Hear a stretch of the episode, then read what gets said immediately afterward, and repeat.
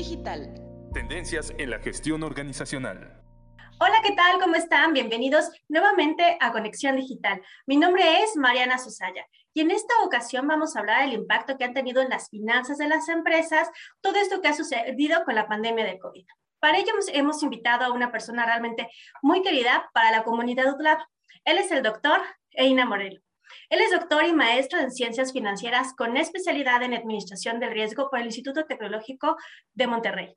Es licenciado en administración financiera por la misma institución, en donde además cursó semestres de la licenciatura en ingeniería mecánica eléctrica. Eso le ha dado una perspectiva distinta, pudiendo llevar a cabo consultorías enfocadas a finanzas, planeación, mercadotecnia y desarrollo organizacional.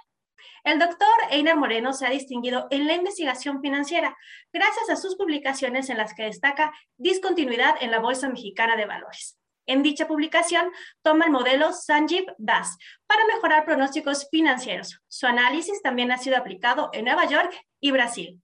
El doctor Einar Moreno cree en el liderazgo y el trabajo en equipos. Por ello ha sido impulsor de herramientas de Emergenetics y Balance Scorecard. Hola Einar, ¿cómo estás? Muy buen día. Hola, ¿qué tal Mariana? Muy buenos días. Muchas gracias por la invitación. Al contrario, gracias por decir que sí, porque la verdad es que hemos visto a lo largo de las temáticas de conexión digital y también comentarios de gente que tenemos cercanas, colegas de las áreas de, áreas de finanzas, que también cuál es la perspectiva que podríamos encontrar en el ámbito financiero. Y es por eso que te quiero hacer la primera pregunta, Ira. Em, sabemos que a ti te gusta la investigación financiera, sabemos que eres conocedor del tema, pero ¿cuál ha sido el impacto o cuál está siendo el impacto de acuerdo a esta pandemia por COVID? Yo sé que hay muchos elementos que afectan a la situación financiera, pero antes, durante y cuál va a ser el impacto posterior, brevemente de manera general, desde tu perspectiva, desde tu investigación, ¿qué ha tenido esta pandemia, Inar? Pues fíjate que, hemos tenido como que distintas expectativas a lo largo. Lo cierto es que esta pandemia ya se ha hecho muy larga. Entonces, como que hemos pasado por diferentes etapas durante la pandemia, en los primeros meses eh, estábamos muy asustados por el tema de eh, cerrar los comercios, ¿no? Cuando, decimos cerramos la economía, a veces no queda tan claro, pero es cerrar la economía es eh, cerrar los comercios, cerrar la oferta de productos y servicios, ¿no? Y eso tiene un impacto muy fuerte, pues directamente en el consumo interno, porque pues todos los que se dedican a eso, que en México son el 96%, 97% de las empresas, pues dejan de tener ingresos, ¿no? Entonces, eh, primero tuvimos ese miedo, después nos dimos cuenta de que había algunos, algunas alternativas para, para calibrar los modelos de negocio, ¿no? Que aunque cerraron eh, sus ventanillas, ¿no? Podían seguir proveyendo ¿no? de productos y servicios a través de canales de distribución distintos. Obviamente todo depositado en la tecnología, ¿no? En, una, en un dispositivo móvil por el cual pues pudieras tú hacer tus pedidos, ¿no?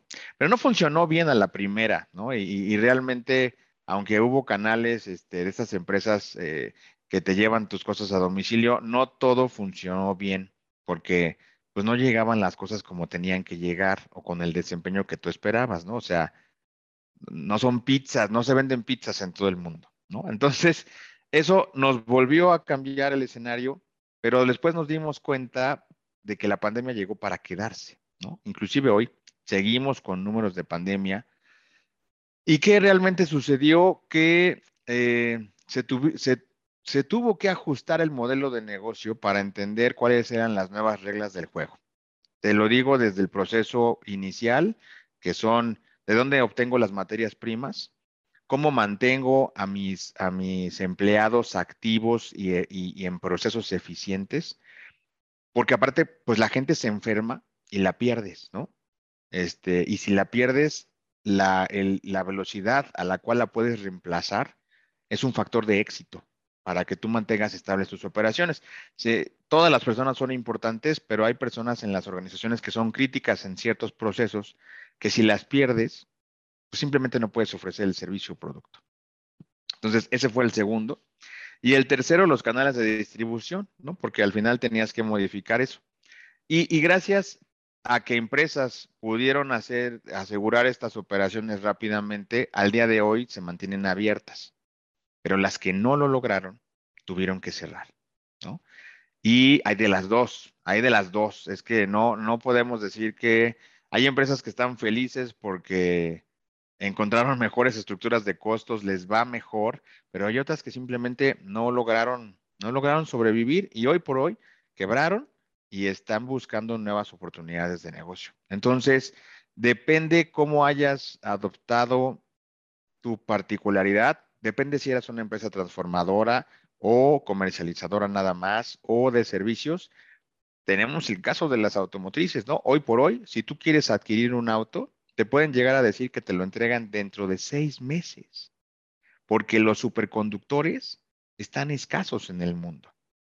Si tú vendes cosméticos, no hay de dónde obtengas los tarros, los empaques, porque no hay plásticos, no hay materia prima, porque pararon toda la producción y lo previo, ¿no? Que es toda la materia prima que viene de las minas, se detuvo.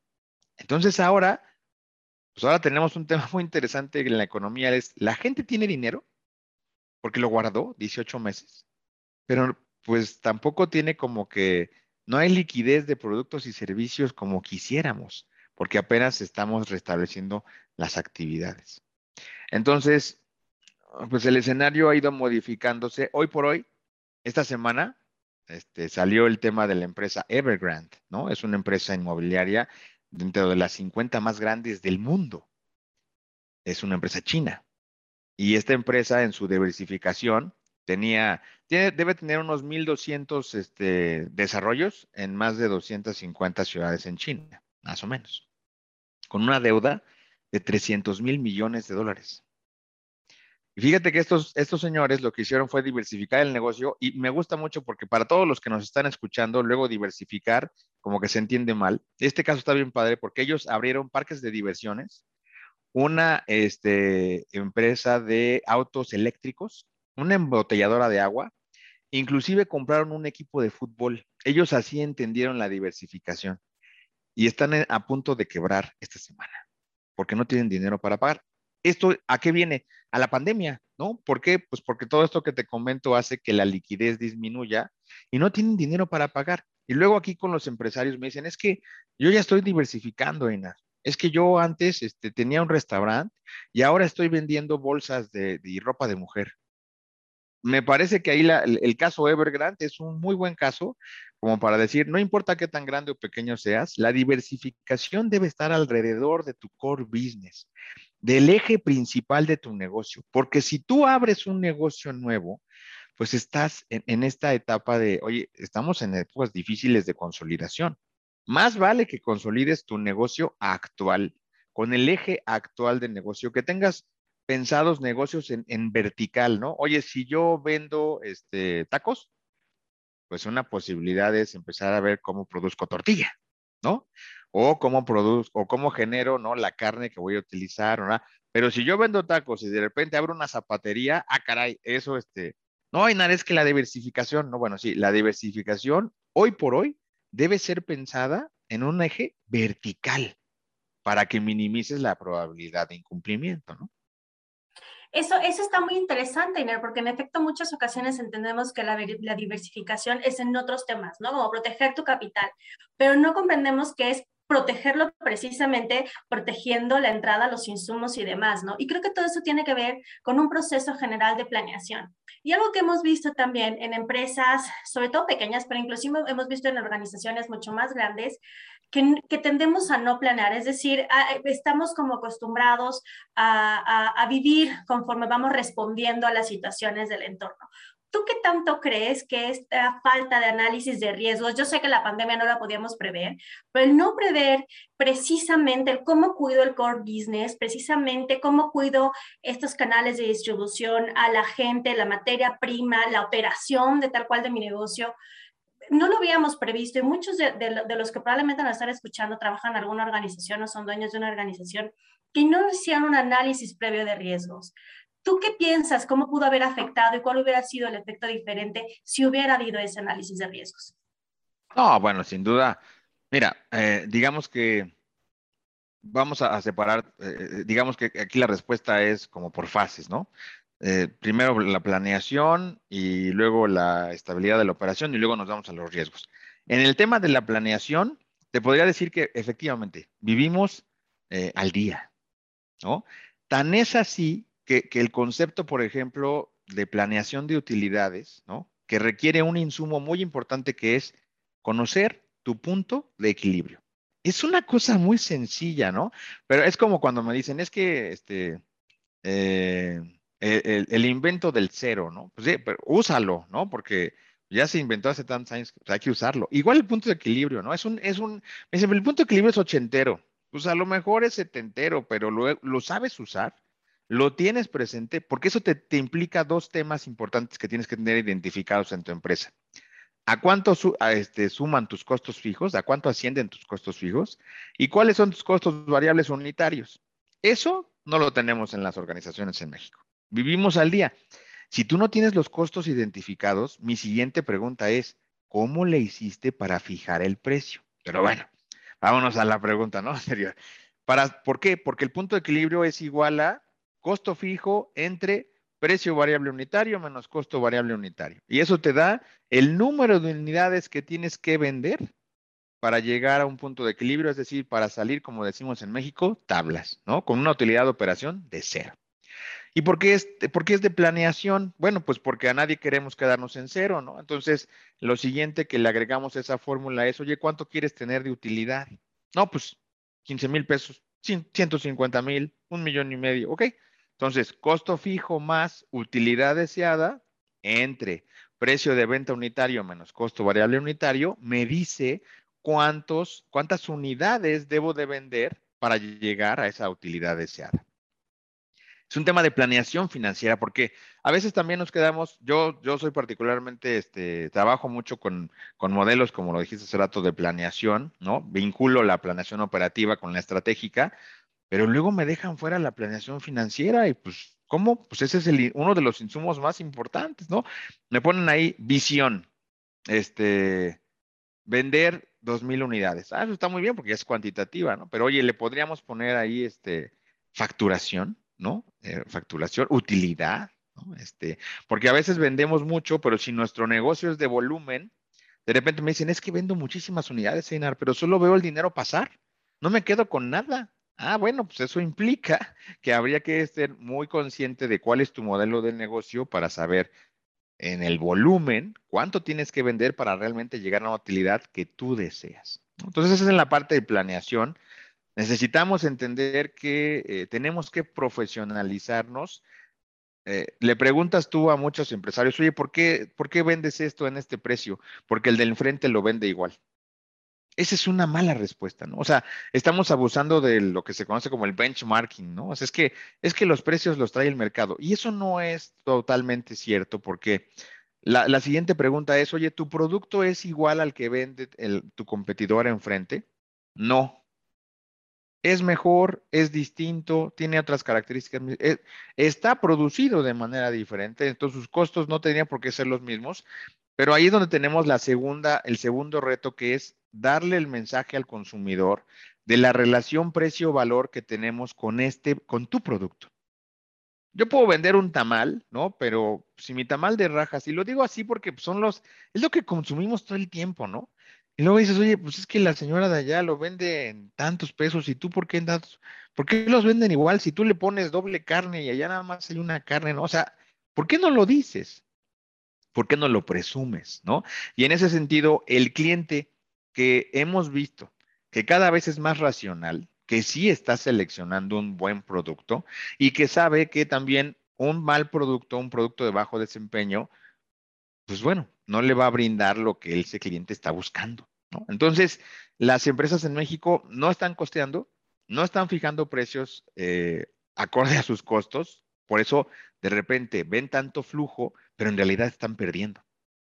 En esta pandemia, en una eh, reunión con empresarios decían, es que tengo que ya rematar mis inventarios, ¿no? Porque, porque tengo demasiado inventario. En un análisis de, de 35 minutos, le, mostramos al, escenario mi computadora y yo, porque abrimos un Excel, ¿no? Que en tres meses, manteniendo ese comportamiento, se iba a la quiebra porque iba a quedarse sin dinero para pagar sus compromisos a corto plazo.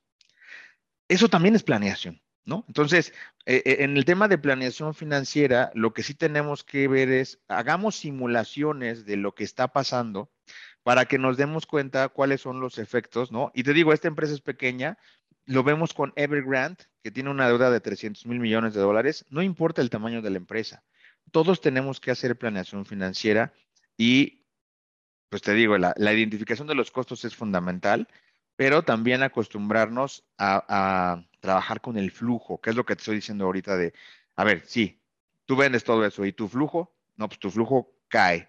Eh, no es, no es, lo mismo el estado de resultados que el flujo efectivo. En estado de resultados puedes vender 100 mil piezas, pero si las vendiste a crédito a 90 días, pues no vas a tener flujo hasta dentro de 90 días. Eso es planeación financiera, ¿no? Entonces nos hace falta, y bueno, pues por eso nos dedicamos a entrenar más y más personas en eso. Pero ¿por qué? Porque esto es importante por la estabilidad en las operaciones. Al final, todos los que nos dedicamos a la parte financiera o de contraloría, pues lo que estamos, nuestro objetivo, y eso debe ser un rol que tengan en todas las empresas, el objetivo es mantener la estabilidad de las operaciones. Es más, hay un postulado en contabilidad que se llama, que se denomina negocio en marcha. Y entonces, el negocio en marcha, uno de los ocho postulados más importantes, significa que no abrimos organizaciones para cerrarlas, ¿no? Y en ese aspecto, eso es lo más importante, mantener la estabilidad de las operaciones que va de la mano, Mariana, con lo que mencionabas de los riesgos. Yo desde que tengo memoria, bueno, yo tengo 43 años, ¿no? Ya casi 44. No soy tan viejo, pero pues tampoco soy un chavalillo. Yo desde que tengo memoria, uso de razón, este país está en crisis. Por alguna u otra razón, estamos en crisis, ¿no? Entonces, Sí, la crisis pandémica es una crisis interesante porque es por una, de un origen distinto, ¿no? Es un tema sanitario, es un tema de contagio y desafortunadamente pues de, impacto en pérdida de vidas humanas. Pero venimos de, muchas otras crisis de otros tipos que han eh, tenido efectos similares en el comportamiento eh, del entorno que nos lleva a resolver retos, ¿no? De materias primas, que nos lleva a resolver retos de capacitación en recursos humanos, que nos lleva a tener que resolver retos en distribución, ¿no? O sea, los retos al final de cuentas son repetitivos y nos llevan a tener que mantener la estabilidad de las operaciones. Lo que pasa es que aquí fue demasiado rápido el efecto de la crisis, ¿no? Entonces, quien estaba, y, ahí totalmente de acuerdo contigo, en este, en este pues sí, en esta cultura de administración de riesgos,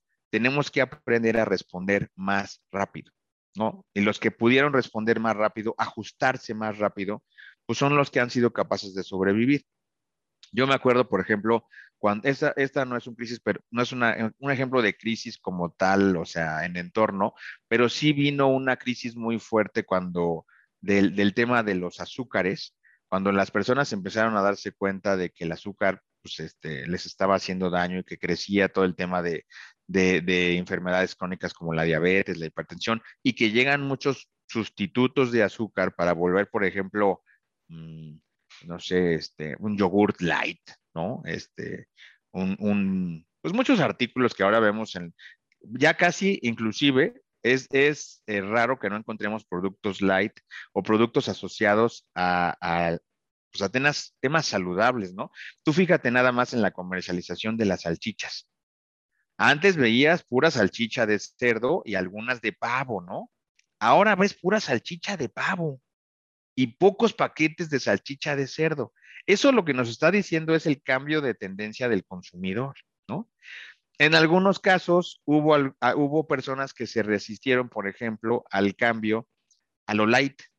Dijeron, no, yo me quedo como estoy. ¿Qué pasó? Pues fueron organizaciones que finalmente perecieron porque no calibraron su modelo de negocio al nuevo entorno, ¿no? Pero eso fue como eh, un proceso de varios meses, inclusive años, ¿no? E, esta crisis lo que nos deja de aprendizaje muy importante es los planes de acción tienen que ser mucho más rápidos, mucho más rápidos. Y eso pues nos lleva a tener un pues sí, un ciclo de negocio eh, en donde tenemos que estar alerta en todo momento de cómo calibramos, porque hoy por hoy ya la pandemia pues nos está dejando eh, cada vez más impactos negativos en esas previsiones, ¿no? Te digo, lo de los superconductores no es un tema menor. Este, Volkswagen solo vendió, me parece que el mes pasado, menos de, o poquito más, entre 40 a 45 mil unidades, porque deberían de vender 120 mil. Eh, o sea, pero eso también le pasa a, una persona, a un minorista que se dedica a la comercialización, como te digo, de cosméticos y que requiere ciertos químicos para realizar sus productos, no hay surtido, no tenemos. Entonces estamos en esta etapa de decir, ¿qué tienen que hacer las organizaciones ahorita? Aunque tenemos una economía global que es muy poderosa porque yo tenía capacidad de comprar materia prima a lo mejor desde Malasia, hoy por hoy no me la están surtiendo y regreso a mis proveedores originales, aunque sean más caros inclusive. Pero, pues como la economía global está fracturada, pues ahorita tenemos que, estamos regresando a, digamos, las reglas de las economías locales para poder subsistir, ¿no?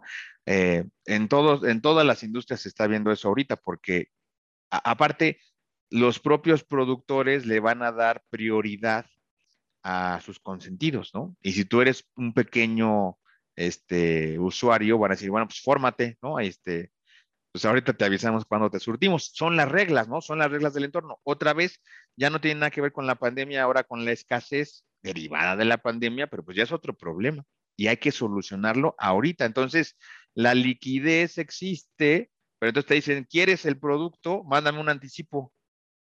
Y mientras tanto, ¿qué haces, no? O sea, tu capital de trabajo tiene que ser lo suficientemente grande para decir, bueno, pues aquí estamos, aquí nos esperamos a ver cuándo me surten de la materia prima, y ahí cuando llegue, pues empiezo a producir, pero eso ya me dio un, ya me difirió todo el proceso de comercialización, y el cliente dice, bueno, pues si no lo tienes, pues voy con la competencia, porque hay muchas alternativas.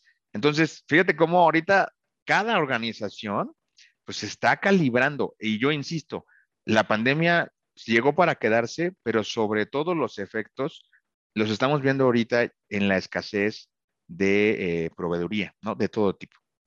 O hay que revisar qué tipo de empresa eres y ser muy consciente. Eh, ayer platicaba yo con una empresa que tiene operaciones en Colombia y en Argentina, porque una variable adicional es cuando eres una empresa multinacional o transnacional, que la diferencia es que, que puedas, si, estás trabajando desde tu país mandas productos a otros países, ¿no? Eres multinacional, pero si abres empresas en los otros países, eres transnacional, ¿no? y son cosas bien diferentes. Pero hay que revisar en ese caso cómo te está afectando inflación y depreciación de la moneda en los países con los que estás trabajando, porque por las condiciones políticas que hoy vivimos, ¿no? No es lo mismo tener negocios en Chile que en Venezuela, o inclusive hay gente que está buscando entrar a los mercados cubanos, ¿no? Eh, pues, juégatela, ¿no? O sea, está padre, está interesante. Y, y, desde luego, pues tampoco tiene nada que ver con quien está haciendo negocios con la Unión Europea o Australia, o Canadá, o Estados Unidos, ¿no? Es una variable adicional y pues, se vuelve cada vez más complejo, por eso hay que estar calibrando los modelos de negocio. Pero sin duda, la administración de riesgos, eso es lo que implica. Porque la primera, yo te estoy hablando, porque yo soy pues, entrenado en eso desde hace muchos. La primera debilidad de la teoría de administración de riesgos es que solo ataca riesgos financieros. Y por eso tenemos productos derivados, ¿no? ¿Qué significa? Que yo quiero fijar el costo del acero para dentro de seis meses. Está fijo. Ya firmé un contrato que dice, le voy a vender, Einar va a comprar y le voy a vender una tonelada de acero en este precio. El contrato tiene un costo. ¿no? Yo lo pago. Si el acero está por arriba de eso, pues uso mi contrato. Si el acero está por debajo del precio, pues guardo mi contrato y lo compro a precio de mercado. Pero la cosa es que, ¿qué crees? No hay acero. Ahora, ¿qué hacemos? Eso es lo que estamos ahorita, eh, lo que tenemos en las manos, ¿no? Porque, pues sí te lo vendo, pero pues fórmate porque no hay. Esas cláusulas las estamos reconfigurando en los contratos para ver, en caso de que no haya, qué sucedería. Pero no podemos nada más estar trabajando en los riesgos financieros. Hay, en México por lo menos, muchos riesgos de contraparte. ¿Qué significa eso? Debo, no niego, pago, no tengo. Y eso no lo, es muy difícil, ¿no? Este, hay que medirlo muy bien, el riesgo de contraparte, el riesgo de mercado, el riesgo este, legal, ¿no? El, el, riesgo que va asociado a tu plaza, inseguridad, este, todo lo que es crimen organizado, ¿no? Que te cobran. Eh, ya vimos inclusive el caso en Salamanca, ¿no? Que si no pagas, pues que ahí te va una bomba. O sea, esas cosas, pues siguen poniéndonos retos para decir, oye, ¿cuál es el mejor lugar para mantener mis operaciones estables? La administración de riesgos al día de hoy debe ser eh, mucho más mm, holística, completa, ¿no? No nada más quedarnos sin decir, ¿y qué pasa si me quedo sin liquidez? Eso sí es muy importante. Pero por otro lado, nosotros, y te digo, la gente que nos dedicamos a la parte financiera, tenemos que cuidar cuántos recursos estamos dedicando a mantener estables las operaciones. Por ejemplo, protocolos de COVID. Si ahorita se nos enferma la gente, ¿a dónde corremos? Se desestabiliza la operación. ¿Qué hacemos para reemplazar a esas personas rápidamente? Como no queremos eso, tenemos que seguir invirtiendo en protocolos de COVID. Cubrebocas, geles, pruebas, etc., etc., etc. ¿Eso implica dinero? Sí. Si ahorita hay alguna persona de Contraloría o de Finanzas que dice, ya no más dinero en eso, está cometiendo un error.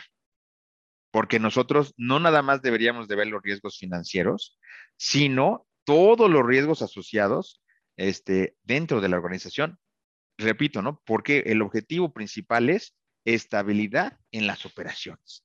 Eso es lo que nos tiene que quitar el sueño todos los días. Y, gracias por desdoblar esta pregunta en tantos elementos que son clave y que estoy segura van a ser de utilidad para todos ustedes. Yo creo que algo que hemos aprendido de esta pandemia es ser ágiles, a dar una respuesta ágil justo precisamente para que esto crisis, para no comprometer la esencia del negocio, ¿no? Para que esto siga vivo. Y creo que se va a quedar. O sea, una de las consecuencias va a ser es cómo aprendemos a responder de manera más rápida, más ágil y tener esta visión o perspectiva holística. Hoy ya muchas empresas se han visto afectadas, Einar. Muchos negocios ya se han visto afectados. ¿Tú qué les podrías decir en esta idea de ver una recuperación, o sea, ¿qué podrían hacer tomando en cuenta, cuenta todos estos elementos que tú, has comentado? ¿Qué podrían hacer ellos o qué podrían prever o planear, incluir en su planeación financiera, tener esta perspectiva de riesgos? Hoy ya están en ese efecto. ¿Qué podrían hacer a partir de ahora? Mira, mira, lo primero es que tienen que separar, y hablo de separar porque los empresarios en México son empresarios porque les gusta tener distintos tipos de, negocios, ¿no? También están los industriales, ¿no? Que dicen, yo nada más hago esto y punto final. Pero el empresario que le entra a todo, lo primero que tiene que hacer es una subdivisión, una clasificación en sus negocios. ¿Qué tipo de negocios tiene? Porque lo malo o bueno de ser tan entrón, vamos a llamarle, es que, pues, si tú tienes un martillo, a todo le quieres dar sus martillazos, ¿no? Y no todo necesita martillazos. O sea, no puedes tratar una empresa transformadora igual que una comercializadora, igual que una de servicios. Imagínate un, una persona, ni siquiera que tenga un acta constitutiva, ¿no? una persona física con actividad empresarial que tenga un spa, que tenga una cafetería y que tenga este, una fábrica de bolsas de plástico. Oye, tiene tres tipos de giro cada giro tiene asociados riesgos distintos en su operación. Si esta persona no es capaz de desagregar ¿no? los segmentos, eso no le va a permitir calibrar de manera correcta cada uno de sus negocios. Lo tiene que desagregar, porque los retos para la planta de, bolsas de plástico son unos en materia prima que tiene que resolver que son muy diferentes a los retos de la parte de eh, la cafetería, ¿no? En temas de este, protocolos, eh, atención al cliente, servicio a domicilio, este, empaques, ¿no? Etcétera. Que son muy diferentes al tema de servicio porque la gente, este, ¿cómo la vas a hacer llevar al spa? El spa, pues, no, pues tienes que ir, ¿no? Ya sé que hay spas que van a tu casa, pero este, la normalidad es que tú vayas al spa, ¿no? ¿Cómo debes de cuidar al personal? ¿Cómo debes de cuidar al cliente? ¿Cómo le das garantías, seguridad para que eso se mantenga? Los tres tienen costos fijos asociados, pero pero su comportamiento en la comercialización y en el giro del negocio hace que pues en servicios sea un poco más difícil cobrar el fijo que en la transformación o en la comercialización. Entonces, lo primero que hay que hacer es desagregar los segmentos y abordarlos cada uno en su, en su exacta dimensión. Lo segundo, capital de trabajo y costos asociados. O sea, a lo mejor lo dije, costos asociados y capital de trabajo. Primero, para explicar los costos asociados, ¿cuáles son mis costos fijos del negocio? Y, una definición muy rápida. Costo fijo es aquel costo que es independiente del número de unidades producidas o vendidas. O sea, si yo, si yo produzco una unidad o 10 mil, no importa, el costo fijo de todos modos lo tengo que generar, es del periodo, ¿no? Y el costo variable va dependiente del número de unidades producidas y vendidas. Aquí aprovecho para decir cuál es el, estado del arte en el mundo de los negocios. Nosotros deberíamos ser capaces de vender todo lo que producimos en, el mismo, en la misma unidad de tiempo. Si en un mes produjimos 100 unidades, deberíamos de ser capaces de vender esas mismas 100 unidades en ese momento. El inventario, el inventario ya no es más una alternativa para las empresas, porque el inventario es dinero que tengo ahí varado, que me truena la liquidez. Si vendo pintura, ¿no? Esas, esas empresas de pintura que venden pintura en latas grandes, ¿no? De 50 litros, 25 litros, etcétera. Que me dicen, es que Inar, no vemos la rentabilidad. Yo, pues te visito, claro, te visito, vamos, ¿no? Y entonces le digo, oye, ¿qué hay allá arriba? No, pues el, el inventario. Órale, pues a ver, ¿me dejas ver? Sí, ábrele. O sea, la vista no alcanza a ver dónde acaba el inventario, ¿no? Le digo, oye, ¿por qué tienes tanto? Es que tengo de todos los colores. Y, realmente, cada cuando vendes todos los colores. ¿Cuál, ¿Cuál es el color que se vende más? El blanco, ¿ok? Y luego, pues tenemos tonos a pasteles, ¿no? O sea, ¿cuáles son los últimos? ¿Cuántos colores vendiste el último mes distintos? 15, 18. ¿Cuántos tienes aquí? Más de 300. Y luego, no, pero ¿qué tal si viene alguien para, ok, ¿dónde está la distribuidora más cercana? Ah, pues muy cerca, aquí a 15 minutos. Y luego, ¿para qué tener estos inventarios tan grandes? Entonces, el juego del inventario es un juego que tenemos que replantear ahorita porque tenemos que trabajar, como decían las escuelas de calidad, ¿no? En un just in time. En el momento que requiero, te lo surto. Esa, esa es la calibración del modelo del negocio.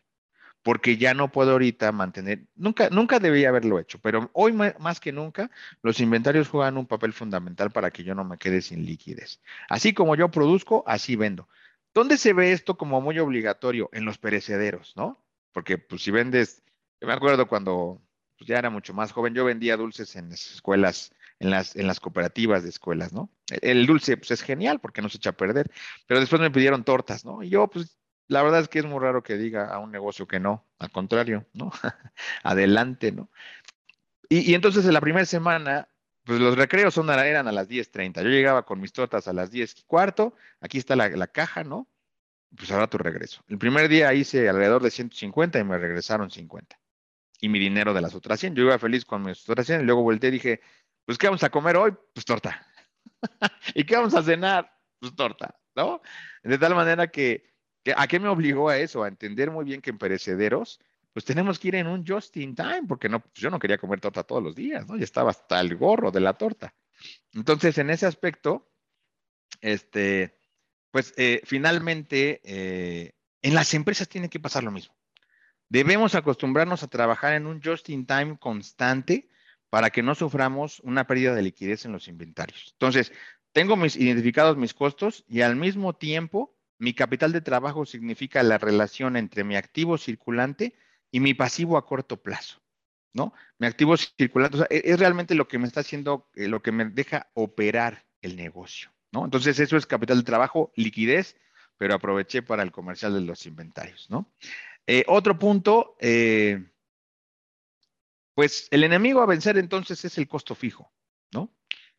Em, tú lo ves todavía Fíjate, los modelos de las tiendas departamentales son un buen ejemplo, ¿no? Hace algunos años tú veías que eh, estas tiendas, ¿no? Eh, los almacenes, Liverpool, Palacio Hierro, etcétera, pues compraban ropa, la ponían todas las marcas y tú llegabas y buscabas. Hoy por hoy, el costo fijo lo han repartido en las marcas. Y hoy por hoy tú ya encuentras, eh, por ejemplo, un ejemplo que se me hace interesantísimo es la tienda de Disney, ¿no? Tú encuentras adentro de estas tiendas la tienda de Disney Y claro que Disney está pagando por los metros cuadrados que tiene a su disposición para colgar los Mickeys que se les antojen, ¿no? Entonces, eso es muy interesante. ¿Qué están haciendo? Están contra los costos fijos. ¿Cuál es el costo fijo más grande? Pues el, el del inmobiliario para ellos. Inclusive, dentro de las plazas comerciales, los modelos que hay hoy por hoy, pues es que si tú vas a Máximo Duty y te dan el ticket, el ticket es de Palacio de Hierro. ¿Qué está haciendo Palacio de Hierro? Rentándole el local. Las tiendas Ancla, pues también son administradoras en parte de las, de las plazas, y eso hace que estén que disminuyendo sus costos fijos. Hoy por hoy hay gente que me dice, oye, Inar, voy a poner una consultoría y ya hasta renté mis oficinas. Pues no, ¿y eso para qué? ¿Ya facturaste algo? ¿Y ya tienes un fijo? No.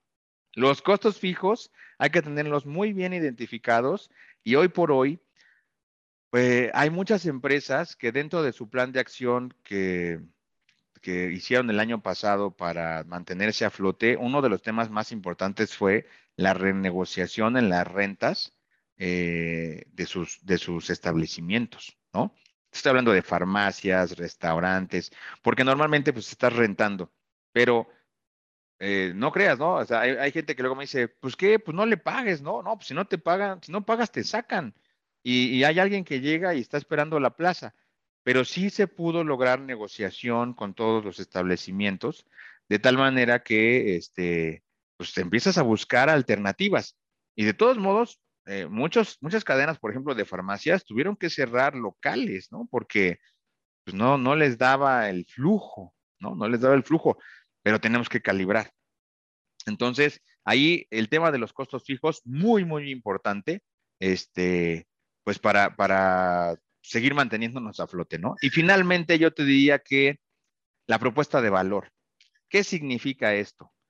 tener claro qué es lo que no puede fallar en mi negocio, ¿no? Porque a veces no lo tenemos claro. De repente hubo un movimiento muy fuerte que hablaba de diferenciación. ¿Cuáles son mis diferenciadores? Pero de repente ya fue demasiada atención a los diferenciadores y le perdimos la atención a lo básico, a lo que no puede fallar. Y no es con respecto a tu competencia, ¿eh? es con respecto a lo que tú estás prometiendo al cliente. Si tú le prometes algo al cliente, y te acuerdas que en, que en los ochentas decían, es que el cliente siempre tiene la razón. Bueno, no, hay que ajustar esa frase, ¿no? Al cliente se le debe cumplir lo que se le promete. En tiempo y forma, como tú lo prometiste, cúmplelo.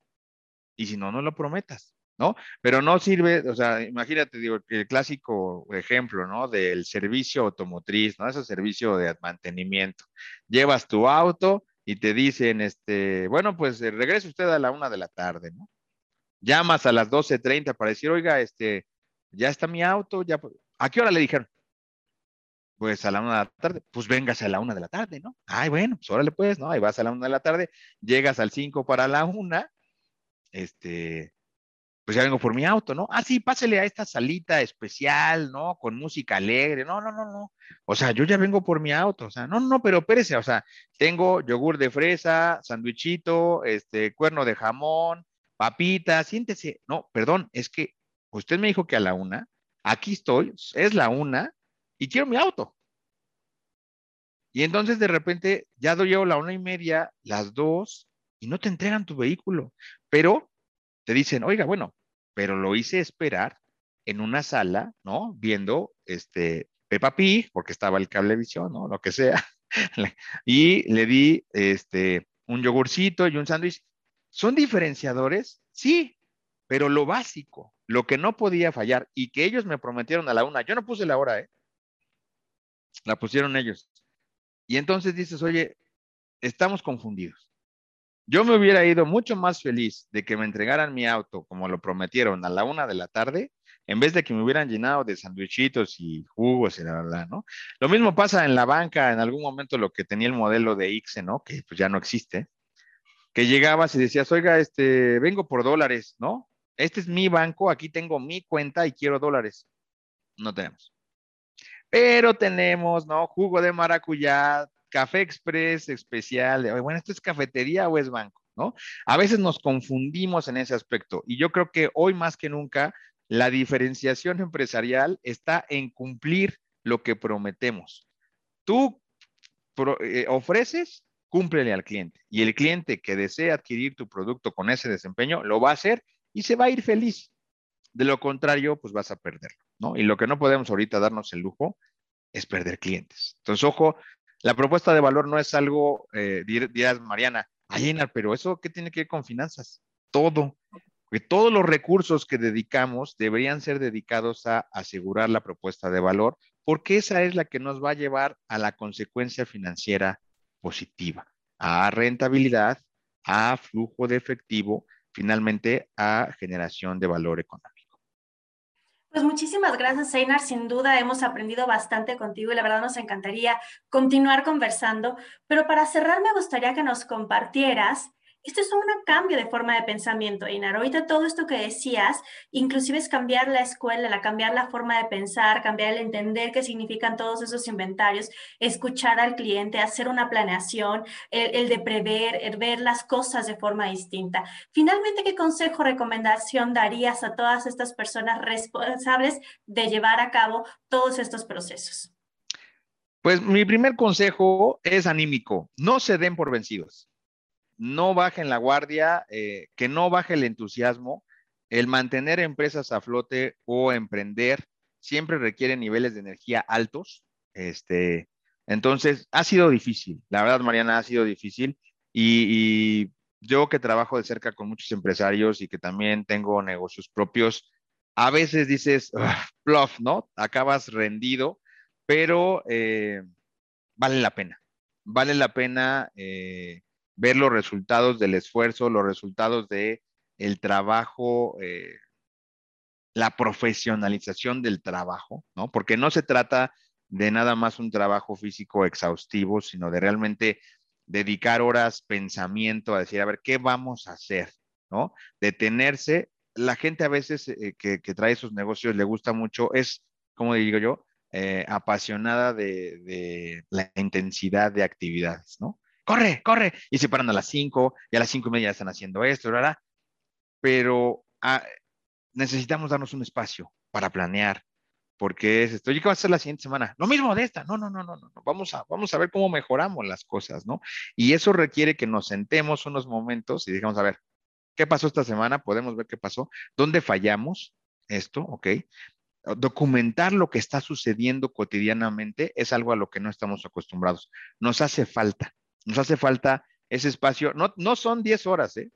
O sea, podemos terminar este, haciéndolo el sábado en la tarde o el domingo en la mañana. ¿no? Ay, es que el domingo hay que descansar. Bueno, no, no, no vas a hacer nada, nomás te sientas con tu equipo o tú mismo y dices, a ver, ¿qué fue lo que funcionó durante la semana? Esto, ok, lo documentas. ¿Qué fue lo que no funcionó durante la semana? Esto, ok, lo documentas.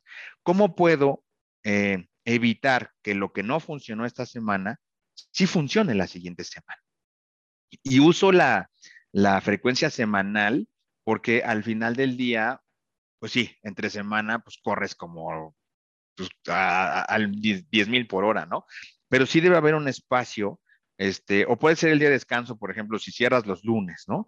Ese día, aunque es de descanso del negocio, para ti, en, en una reflexión de un par de horas, debería servirte para documentar esto que te comento y retomar la siguiente semana con nuevas, con nuevos bríos en el sentido de querer mejorar las operaciones. Si te das cuenta, es estabilidad de operación otra vez, pero tenemos que darnos ese tiempo porque de nada sirve mantenernos en una como, como dicen, ¿no? Es que yo vibro alto. No, pues está muy bien que vibres alto, pero también ven a planear alto, ¿no? Porque eh, no puedes, este, es como cuando ves un auto que te, te rebasa, ¿no? En la, en la recta o en periférico y, y diez minutos después te lo encuentras en el mismo lugar. La energía que dedicó, gastó combustible, desgaste, etcétera, y de todos modos llegó al mismo punto. O sea, a veces la respuesta no es nada más mucha energía, sino bien canalizada, alineada y documentar, de verdad, porque a veces a los empresarios no les gusta esto, dicen, no, pero tú nada más quieres que veamos los errores. No, no, no, también veamos los aciertos, pero es que si tenemos identificados los errores, los podemos eh, eliminar y podemos tener cada vez mejores operaciones y eso de verdad que hace que el negocio crezca. Entonces, es algo que no nos entrena nadie, eh, y que nos puede dar muchas satisfacciones en el día a día de la operación de un negocio. Entonces yo les diría que eso también eh, le dediquen tiempo a esa parte integrar ese hábito como parte de la planeación. Pues muchísimas gracias, Einar. El doctor Einar Moreno también es director académico de Finanzas y Contaduría de la Universidad de las Américas Puebla. Sé que tus alumnos también se están preparando para esto que tú también nos estás compartiendo. Muchas gracias por esta sesión, Einar. No, muchísimas gracias, Mariana. Eh, será un placer. Este, y de verdad que estos espacios sirven mucho eh, a, todos los que nos están escuchando. Por favor, mándenos sus comentarios. Eh, si hay algún tema en el cual les gustaría platicar más a profundidad, con gusto, ¿no? Con gusto lo podemos abordar, porque pues al final me parece que lo más importante es mantener la conexión con todos ustedes, ¿no? vincularnos con nuestros egresados, con nuestros empresarios. Esa es una de las grandes labores y funciones de la universidad para nosotros es un placer. Muchísimas gracias. Al contrario, Einar, muchísimas gracias a ti. Y pues sí, síganos en nuestras redes sociales, en el Facebook de la Universidad de las Américas Puebla. También nos pueden encontrar en Spotify y en YouTube. Nos vemos en la próxima edición de Conexión Digital. Muchas gracias. Para más información visita conexión.udlab.mx.